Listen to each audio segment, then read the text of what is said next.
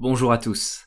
Bienvenue sur Psychoshot, votre podcast d'hygiène psychique. Je suis pas comme ma mère. Erreur Et en plus, tu es comme ton père. T'es aussi un peu comme ma mère d'ailleurs. Tout ce qu'il y a de mauvais chez tous ces gens-là. Mais t'es surtout comme ma mère. Quand on était allongés au lit tous les deux parfois, eh ben je te regardais et je la voyais et ça me dégoûtait. Et moi, je ressentais une répulsion quand tu me touchais. T'es bordélique. C'est moi qui faisais les lits, c'est de moi qui l'amour les placards, ça je me donne envie de m'arracher la peau, si tu vois ce que je veux dire. Aujourd'hui, la théorie de l'attachement, ou pourquoi le futur de vos relations, c'est peut-être joué quand vous étiez bébé. On peut se demander à l'écoute du film Marriage Story, interprété par Adam Driver et Scarlett Johansson, si la solitude n'est pas préférable aux affres des relations humaines.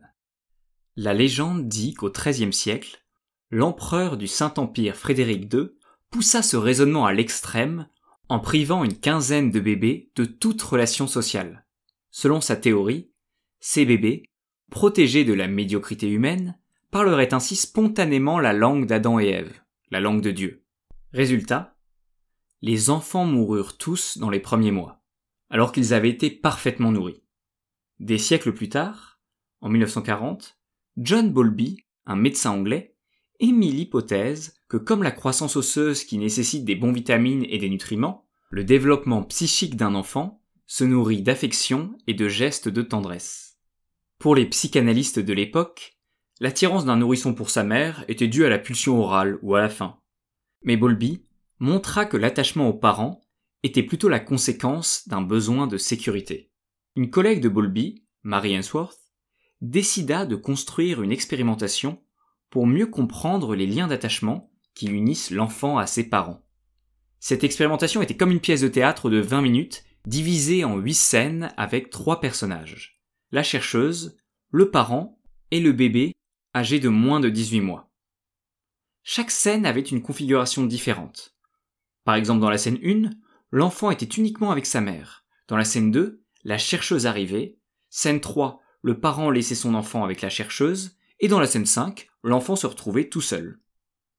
Je vous rassure, le but de cette expérience n'était pas de traumatiser un bébé, mais plutôt d'évaluer le niveau d'exploration de l'enfant, son anxiété au départ de son parent et son attitude lors des retrouvailles. Hensworth identifia trois types d'attachement. L'attachement sécure, l'attachement anxieux ambivalent et l'attachement anxieux évitant. Afin de mieux décrire les profils d'attachement, imaginons les réactions de trois enfants qui participent à l'expérience et leur personnalité à l'âge adulte. Marion, attachement sécure, Christine, attachement anxieux ambivalent, et Will, attachement anxieux évitant. Au début de l'expérience, Marion, attachement sécure, va joyeusement découvrir la pièce. Le départ de sa mère provoque quelques pleurs, mais après quelques minutes, elle recommence à explorer timidement son environnement. Les travaux de Hazan et Shaver, dans les années 80, ont montré que le style d'attachement développé enfant a une forte influence sur la personnalité à l'âge adulte. Ainsi, une fois adulte, Marion aura probablement une vision positive d'elle-même et fera facilement confiance à ses partenaires. Deuxième enfant, Christine. Christine est anxieuse ambivalente. Pendant l'expérience, elle est collée à sa mère et se met très en colère quand celle-ci quitte la pièce. Christine repousse vivement la chercheuse qui tente de la rassurer, et plus étonnant, le retour de sa mère ne la calme pas du tout. Les travaux de Mary Ainsworth montrent que Christine reproduit l'instabilité émotionnelle qu'elle ressent dans sa relation avec ses parents à la maison. Si elle conserve cet attachement anxieux ambivalent, devenue adulte, Christine aura une faible estime d'elle-même et recherchera donc des partenaires susceptibles de la valoriser, de valider sa personnalité. Très sensible, un sentiment d'abandon pourrait déclencher une crise émotionnelle. Si vous êtes intéressé par ces sujets, les films et les séries offrent de très bonnes illustrations des styles d'attachement, même s'ils ont tendance à pousser les situations à l'extrême.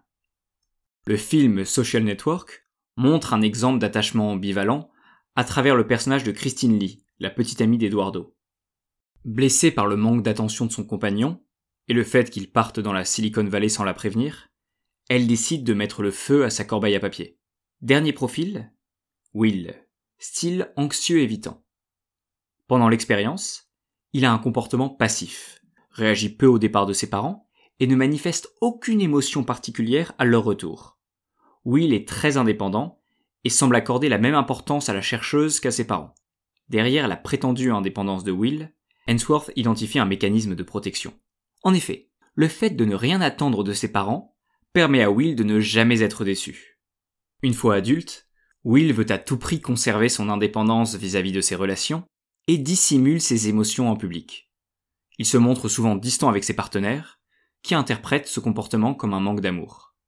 Le film Will Hunting offre une bonne illustration de l'attachement évitant à travers le personnage d'un jeune surdoué qui reste hanté par sa relation avec un beau-père violent.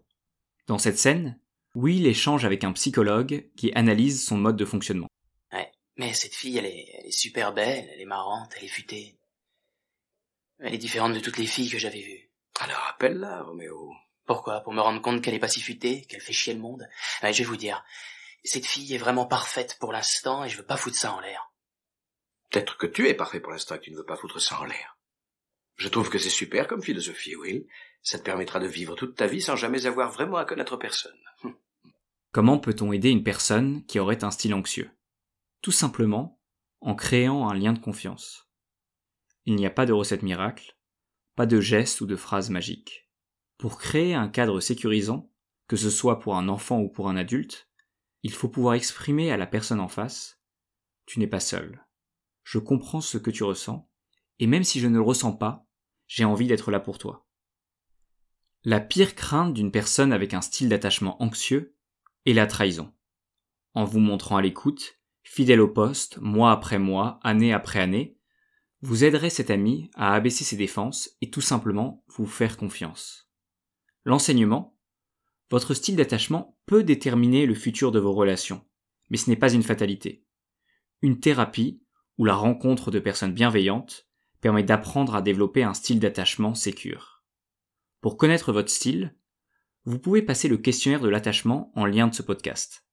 Si vous identifiez un style d'attachement anxieux pour vous ou un de vos amis, et vous souhaitez en savoir plus, envoyez-moi un message pour que je vous conseille des ressources.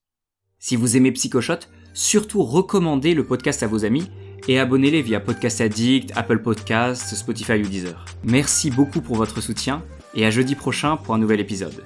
D'ici là, prenez soin de vous.